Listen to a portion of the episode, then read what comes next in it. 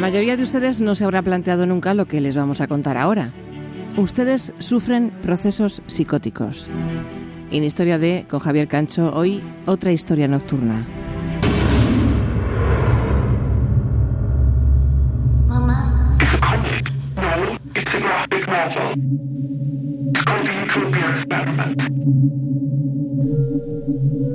La ciencia explica que soñar es una forma de locura. Creemos ver lo que no existe y aceptamos que el espacio y el tiempo resulten evanescentes, adentrándonos en una dimensión donde la metamorfosis es constante y donde todo puede esfumarse de súbito.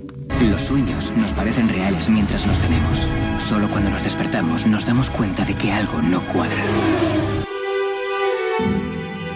Todos los que andan obsesionados con la realidad deberíamos recordarles que ellos también viven trances psicóticos cada 24 horas, porque los sueños son el resultado de una actividad caótica en el funcionamiento de nuestras neuronas, y en ese caos durante la fase REN es muy posible que alcancemos nuestros máximos niveles de inteligencia, creatividad y libertad. Hay quienes creen que es en ese momento cuando de verdad se vive sin límites. Ninguna ficción puede igualar lo que transcurre en esa fase de nuestros sueños, y sin embargo la tecnología nos mantiene despiertos, quedándonos hasta tarde viendo algún tipo de pantalla después de haber trabajado demasiado. En Japón, cerca del 40% de la población duerme menos de 6 horas al día.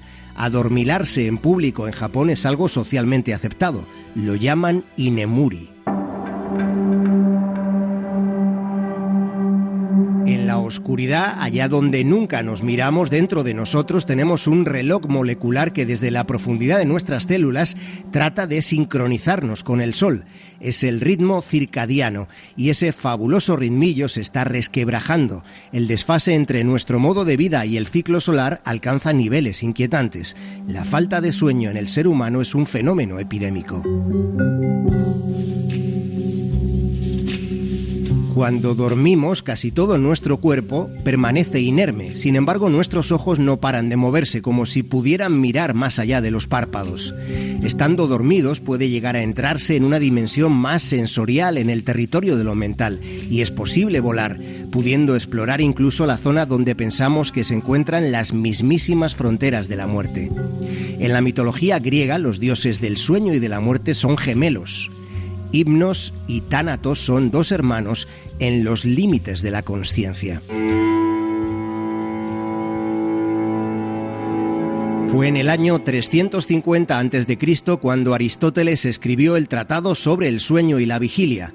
Aristóteles se preguntaba por qué dormimos, y durante más de dos milenios no hubo respuesta. No la hubo hasta que en 1924 el psiquiatra alemán Hans Berger inventó el electroencefalógrafo, el aparato que registra la actividad eléctrica del cerebro. Fue así como el estudio del sueño pasó de ser una cuestión filosófica a ser un asunto científico. Los sueños es posible transgredir las leyes de la física.